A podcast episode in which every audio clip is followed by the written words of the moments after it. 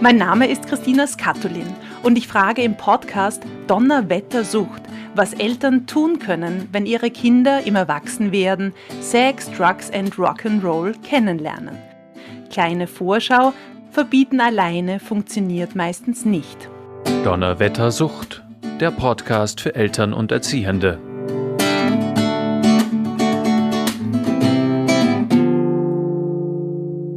Begrüße euch zu einer neuen Folge von Donnerwetter sucht. Mehr als ein Viertel der Österreicherinnen und Österreicher raucht. Die Zahl der Jugendlichen, die Zigaretten rauchen, geht jedoch zurück. Steigen sie stattdessen auf andere Möglichkeiten, Nikotin zu konsumieren um? Und wenn ja, sind diese gesünder? Der Markt ist groß. Shishas, Nikotinbeutel, E-Zigaretten und noch einiges mehr können die Jugendlichen erwerben. Wir wollen heute diese Alternativen kennenlernen. Mein Gast kennt sich in diesem Angebotsdschungel aus. Sie ist Tabakexpertin bei Vivid, der Fachstelle für Suchtprävention in der Steiermark. Willkommen, Waltraud Posch. Hallo. Hallo. Waltraud, wenn ich an Nikotin denke, denke ich an Zigaretten, wie es bei uns in Wien heißt, an die Chick. Aber es gab ja in der Historie auch andere Möglichkeiten, Nikotin zu konsumieren. Und jetzt kommen wir manchmal vielleicht wieder ein bisschen in diese Art zurück. Woher kommt denn Nikotin? Wie ist die Geschichte? Welche Möglichkeiten gab es früher schon? Ja, das ist eine spannende und bewegte Geschichte, weil erst seit rund 500 Jahren gibt es überhaupt Tabak in Europa. Das wurde ja mit der Entdeckung Amerikas nach Europa gebracht. Und dann waren es ganz lang Formen des Konsums, die wir so gar nicht mehr kennen, nämlich Schnupftabak, Kautabak, aber auch die Pfeife und später dann die Zigarre. Und erst vor circa 170 Jahren ist die Zigarette als Konsumform aufgekommen, weil das damals eine kürzere Variante war, um Tabak zu sich zu nehmen. Und das ging halt auch zum Beispiel, wenn man in der Fabrik arbeitete und eine kurze Pause hatte. Und erst in den letzten 10, 15 Jahren ist der Markt regelrecht explodiert und es gibt einfach viel, viel äh, mehr neue Varianten, Nikotin zu sich zu nehmen. Und wenn wir gleich die erste Variante nehmen, wir haben uns so ein paar herausgegriffen im Vorfeld, das ist die Shisha, die Wasserpfeife. Kannst du uns die mal beschreiben? Wie funktioniert denn die? Na, die Shisha gibt es erst so, es gibt schon sehr, sehr lange in manchen Gegenden der Erde, aber bei uns ist sie erst so vor 15 Jahren modern geworden. Und sie funktioniert, indem Tabak, also echter Tabak, aber anderer Tabak als in der Zigarette, erhitzt wird. Was ist anderer Tabak? Jetzt muss ich kurz nachfragen. Der Shisha-Tabak hat im Gegensatz zur, zur Zigarette mehr Feuchthaltemittel und er beinhaltet auch Glycerin und ähm, Melasse und vor allem viele Aromastoffe. Melasse, Glycerin, ist das eine, ähm, ist das was Süßes dann? Stelle ich mir das richtig vor? Also Melasse ist mit Zucker verwandt und macht das Rauchen weicher. Also dämpft so dieses, diesen scharfen äh, Geschmack im Mund ab, unter anderem. Ähm, diese, diese vielen Fruchtaromen, die häufig enthalten sind, die sorgen auch dafür, dass der Passivrauch anders riecht und das, dass das oft auch angenehmer, auch angenehmer empfunden wird, weil der andere Passivrauch wird ja als sehr stinkend wahrgenommen meistens. Das ist auch ein wichtiges Aufhörmotiv für Rauchende, dass sie nicht mehr unangenehm riechen wollen. Bei der Wasserpfeife ist es so, dass, es, dass sie erhitzt wird, also der, der Tabak wird erhitzt, aber eben ein bisschen weniger stark erhitzt als bei der Zigarette. Und das Wasser durch das das aufgesogen wird, ähm, das kühlt das Ganze noch zusätzlich ein bisschen ab. Und wenn es gekühlter ist, ist es dann irgendwie jetzt so gleich einmal salopp gefragt, weil es kühler ist und mehr Aromen drinnen hat, ist es jetzt gesünder? Na, gesünder ist es gar nicht. Es ist genau dasselbe. Es ist zwar ein anderer Tabak, aber genau das, dasselbe von der Schädigung her und genau dasselbe von der Sucht her. Also es kann genauso süchtig machen. Man weiß auch aus Untersuchungen, dass Menschen, die nur Wasserpfeife konsumiert haben, im Gegensatz zu denen, die nur Zigaretten konsumiert haben, gleiche Entzugserscheinungen haben, gleich schwer oder leicht aufhören. Das ist, das ist eigentlich wurscht. Und, aber Wasserpfeife hat auch so was Gemeinschaftliches, etwas Schönes. Nehme ich dann jetzt ein bisschen weniger dann zu mir, weil ich ja nicht bei jedem Zug selber drankomme? Kann ich mir das so auch vorstellen? Ja, du sagst es. Es ist ein Gemeinschaftserlebnis, auch im Gegensatz zur Zigarette, die man ja normalerweise äh, auch ungeschaut allein konsumiert. Die Wasserpfeife wird meistens in Gemeinschaft konsumiert. Äh, man weiß, dass aus Untersuchungen, dass die Menschen tiefer inhalieren, weil sie das Gefühl haben, durch das Wasser kriegen sie sonst weniger. Und äh, das ist natürlich auch viel länger. Dieses ganze Prozedere ist länger. Die Zigarette zu rauchen dauert fünf Minuten. Die Wasserpfeife dauert ungefähr eine Stunde. Und jetzt auch, wenn sich das mehrere Menschen teilen, das sind ca. 300 Züge, da kommt man schon auf ganz schön ein Volumen. Also wenn so fünf Menschen eine Wasserpfeife rauchen, dann inhaliert jeder im Durchschnitt 60 Mal. Und man weiß auch vom Zugvolumen her entspricht eine Wasserpfeife 100 Zigaretten. Ja, wenn man durch fünf teilt, hat man ganz gut Zigaretten konsumiert mit einer Wasserpfeife. Ja, so ist es, genau. Und das Ding ist einfach, es wird oft nicht als so schädlich wahrgenommen. Deshalb sagen auch viele Menschen, wenn sie gefragt werden, rauchen sie? Dann sagen sie nein, weil sie denken, ich rauche ja eh nur Wasserpfeife, das ist ja gar nicht Rauchen. Aber es ist auch Rauchen. Wie viel wird es denn bei Jugendlichen konsumiert, die Wasserpfeife? Das Shisha-Rauchen ist relativ verbreitet in Form von Probieren. Also jetzt nicht so sehr, dass das jemand dauernd macht, die gibt es natürlich auch. Aber man weiß aus Untersuchungen, dass rund ein Drittel der Bevölkerung ähm, Shisha schon geraucht hat. Und das ist auch ein ähnlich hoher Wert wie bei der Zigarette und es ist ein ähnlich hoher Wert wie bei der E-Zigarette.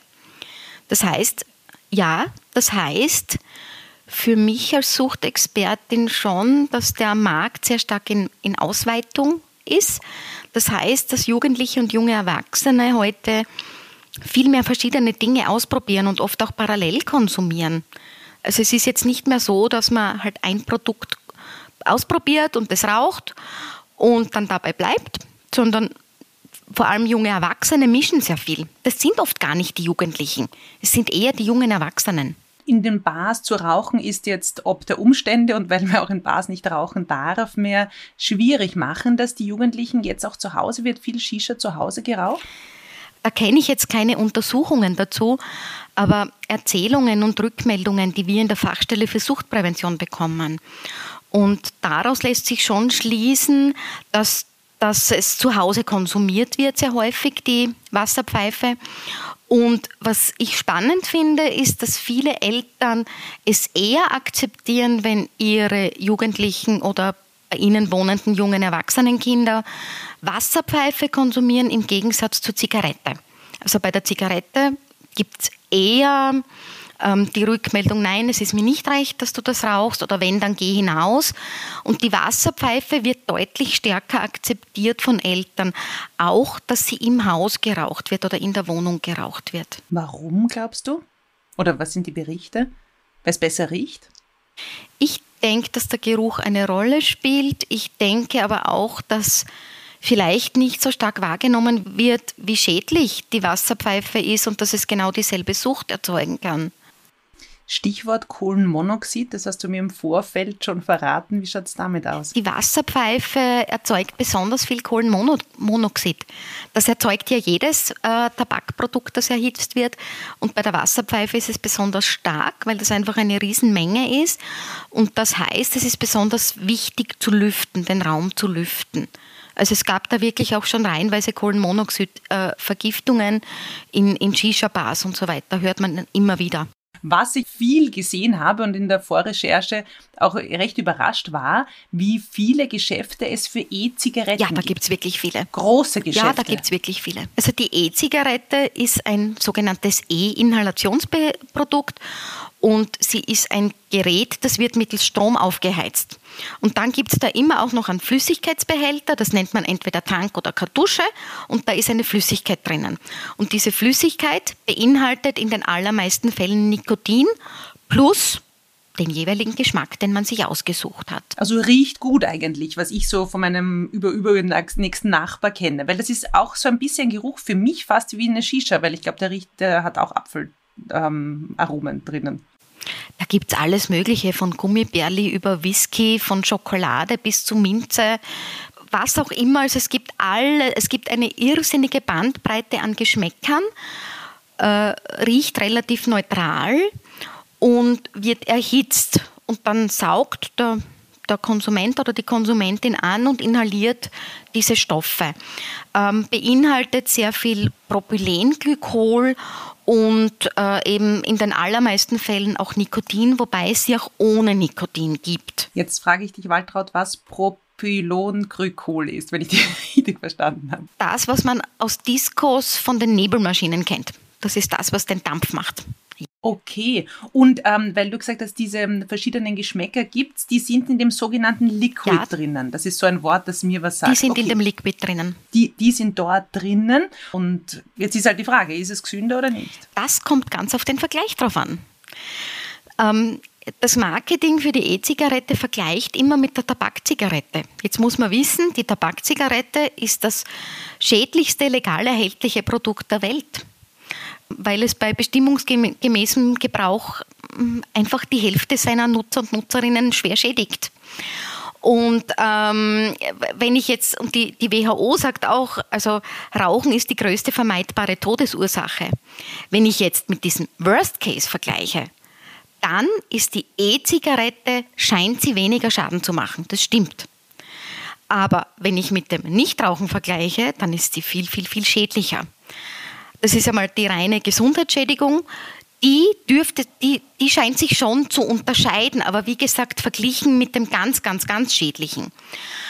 Ähm, wenn ich vom, vom Faktor der Abhängigkeit ausgehe, der Sucht, dann ist es genau dasselbe. Ein großes Problem haben wir bei der E-Zigarette, weil man könnte ja dann sagen, okay, die, die wirklich überhaupt nicht aufhören wollen, sollen doch wenigstens umsteigen. Das Problem ist, es scheint das Bedürfnis nicht zu befriedigen ähm, weil man weiß, dass die allermeisten dann wieder mit Tabak anfangen. Also die, die rauchen dann wieder normale Zigaretten zusätzlich. Und jetzt hast du dieses neue Produkt, wo du nicht einmal weißt, wann das Ende ist, weil das ja endlos, also nahezu halt viel länger konsumiert werden kann.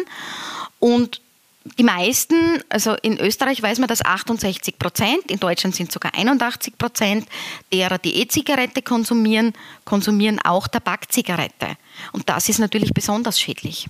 Weil dann denkst du dir, du hast jetzt unter Anführungszeichen die gute Zigarette geraucht. Das beobachte ich schon im Umkreis immer wieder.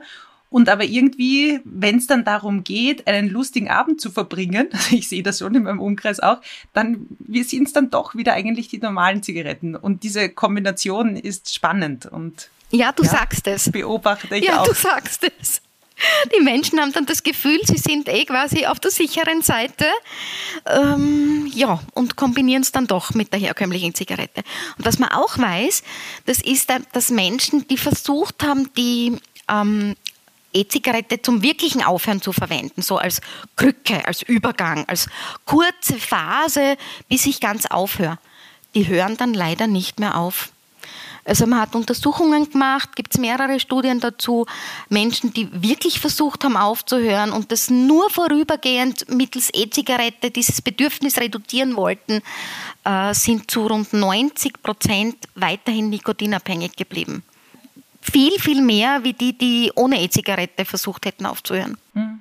Eben weil du, wie du richtig sagst, eine Krücke. Eine interessante Krücke, die ich auch bei einer Freundin von mir beobachte, ist, und da hast du mir im Vorfeld schon gesagt, für mich wäre das die E-Zigarette gewesen, aber es gibt auch etwas, glaube ich, eher Neueres, eben diesen Tabakerhitzer ist das jetzt ein bisschen was anderes, wenn wir so im, im Dschungel uns ähm, durch die Blätter wühlen, die es da alle gibt in, in, im Zigarettendschungel. Was ist jetzt ein Tabakerhitzer? Also ein Tabakerhitzer ist wieder was anderes. Ein Tabakerhitzer beinhaltet Tabak, die E-Zigarette ja nicht. Die beinhaltet Nikotin. Äh, ein Tabakerhitzer ist ein technisches Gerät, das wird wieder elektrisch aufgeladen und dann wird eine echte Zigarette reingesteckt. Natürlich nicht irgendeine x-beliebige, sondern da gibt es nur spezielle, die hineinpassen. Die sind auch deutlich kürzer. Das, das ist gepresster. Der Tabak ist mehr gepresst. Ja, und das wird dann weniger stark erhitzt und äh, es wird an dem Gerät gesogen und dann raucht man das.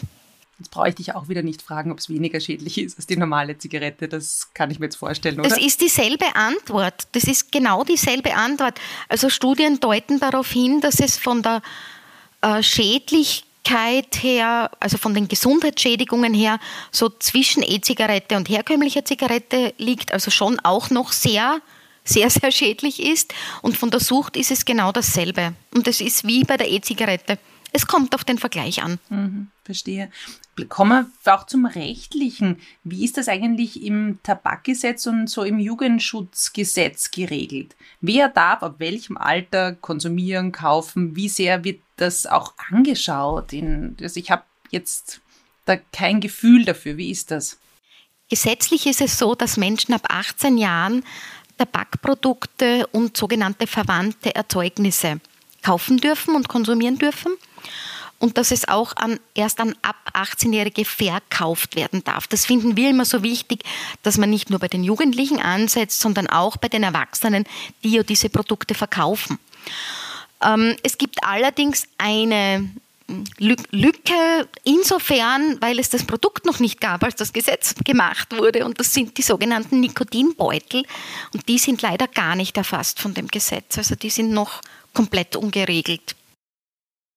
Ich dachte, dass du die, zu dieser Grauzone jetzt kommen könntest, weil das ist auch etwas, was ich im, im Podcast, äh, wie soll man übers Rauchen reden oder wie kann man übers Rauchen reden, ähm, besprochen habe, weil es mich so überrascht hat, dass man von diesen Nikotin Nikotinbeutel wirklich viel groß plakatierte Werbung sieht. Noch dazu sehr ansprechende Werbung. Ich habe auch die Homepage dann angeschaut und mir gedacht, das darf man ja gar nicht. Das darf man bei diesem Produkt, weil dieses Produkt ist nicht im, im zuständigen Gesetz erfasst, weil das Produkt so jung ist, dass, dass es das damals noch nicht gab, als das Gesetz geschrieben wird, wurde. Ähm, es ist aber auch so, dass das Gesundheitsministerium um diese Problematik weiß und schon darauf aus ist, künftige Regelungen dafür zu machen. Also das muss ich jetzt auch sagen, das Problem wurde, ist erkannt und ich erwarte da auch, dass sich noch was tut, im nächsten Jahr vielleicht oder wie auch immer. Und ähm, man sieht halt auch was geschehen würde, wenn es kein Werbeverbot geben würde. Und das wird ja auch sehr, sehr stylisch vermarktet. Tu's, wann du willst, tu's, wo du willst. Ähm, diese Nikotinbeutel werden ja über den Mund konsumiert. Das sind ja kleine Beutel und die werden in der Backentasche geparkt und geben dort Nikotin ab. Das heißt, das sieht man auch gar nicht, das riecht man nicht, das sieht man nicht. Das kann jemand im Unterricht tun, während der Arbeit tun, äh, in der Pause, während man Sport gemacht hat, tun. Ähm, aber es ist halt auch dann der volle Nikotinflash mitunter, weil es ist ja nicht nur die Werbung nicht geregelt. Es gibt ja auch keine Produktregulierung. Das nennt man so sperrig. Es gibt unterschiedliche, unterschiedliche Stärken, nämlich. So ist es. Und die, die, die Produktregulierung ist ja dadurch auch nicht gegeben, weil das ist ein frei verkäufliches Produkt und bei der Zigarette ist genau vorgeschrieben, was drinnen sein darf und was nicht. Und wie die Angabe sein muss mit dem Nikotingehalt und so. Das haben wir alles nicht bei den Nikotinbeuteln. Also das ist ein ziemliches russisches Roulette, was man da konsumiert, weil das derzeit einfach ist ein Suchtmittel und es ist leider noch nicht im Gesetz. Und wenn du sagst Suchtmittel, Sucht, also mache ich wieder auf die, auf immer wieder eine Möglichkeit zu kommen, dass man auch zu viel konsumiert. Gibt es eine Überdosis? Kann ich mir jetzt fünf Beutel reingeben und kollabiere dann? Also jetzt keine Ahnung, ob das möglich ist. Was, was ist eine Überdosierung? Geht das? Also mir hat erst letzte Woche eine Kollegin erzählt von einem Fall im Bekanntenkreis mit, mm, die wo das Mädel das offenbar zu intensiv gemacht hat während des Unterrichts und ihr war dann einfach übel stundenlang und sie war matschig und ja, also es war nicht in Ordnung, ganz viel Kopf und so. Ähm, wo die Grenze ist, kann ich dir nicht sagen, weil ich nicht weiß, was da genau drinnen ist. Aber natürlich kann man Nikotin überkonsumieren. Also wir in der Steiermark haben sehr, sehr viele Anfragen zu Nikotinbeuteln von Schulen und so Was weiter. Was fragen Sie euch da? Wie sie damit umgehen sollen eigentlich. Ja. Aber auch. Weil wie, wie tust du es? Als Schule auch. Wie tust du es als Schule? Also was wir zuerst einmal immer sagen, das ist, hey, es ist unter Anführungszeichen quasi nur Nikotin. Weil viele glauben ja, das ist Heroin oder Kokain, oh, ein weißes Sackerl und da ist ein Pulver drinnen. Äh, also das muss man auch einmal sagen, die Kirche im Dorf lassen, es ist Nikotin. Äh, und Nikotin ist ein legales Suchtmittel. Was wir schon sagen, wir raten zu sehr klaren Regeln und sagen, ja, also bei uns in der Schule nicht oder bei uns im Internat nicht. Ich hatte auch eine Anfrage von einem Internat. Ähm, wenn du Hilfe brauchst, wende dich ans Rauchfreitelefon. Auch das kann dich abhängig machen. Vielleicht fällt es dir leichter, wenn du, dich dabei, wenn du dir dabei helfen lässt. Und äh, also allein das Ansprechen hilft, hilft schon ein bisschen. Und wir raten natürlich dazu, im Gespräch zu bleiben und immer zu hinterfragen, warum machen das die Jugendlichen? Ähm, ja, ich kann es auch ein bisschen nachvollziehen. Es ist stylisch, es wird super beworben und was auch noch ist, all diese neuen äh, Produkte werden extrem stark über die sozialen Medien beworben. Das kriegen wir Erwachsenen ja gar nicht so mit. Und das schaut dann so zufällig aus, oh, da ist das Döschen mit den Nikotinbeuteln vor der Influencerin am Tisch. Oder die E-Zigarette schaut dem Influencer aus der Hosentasche raus.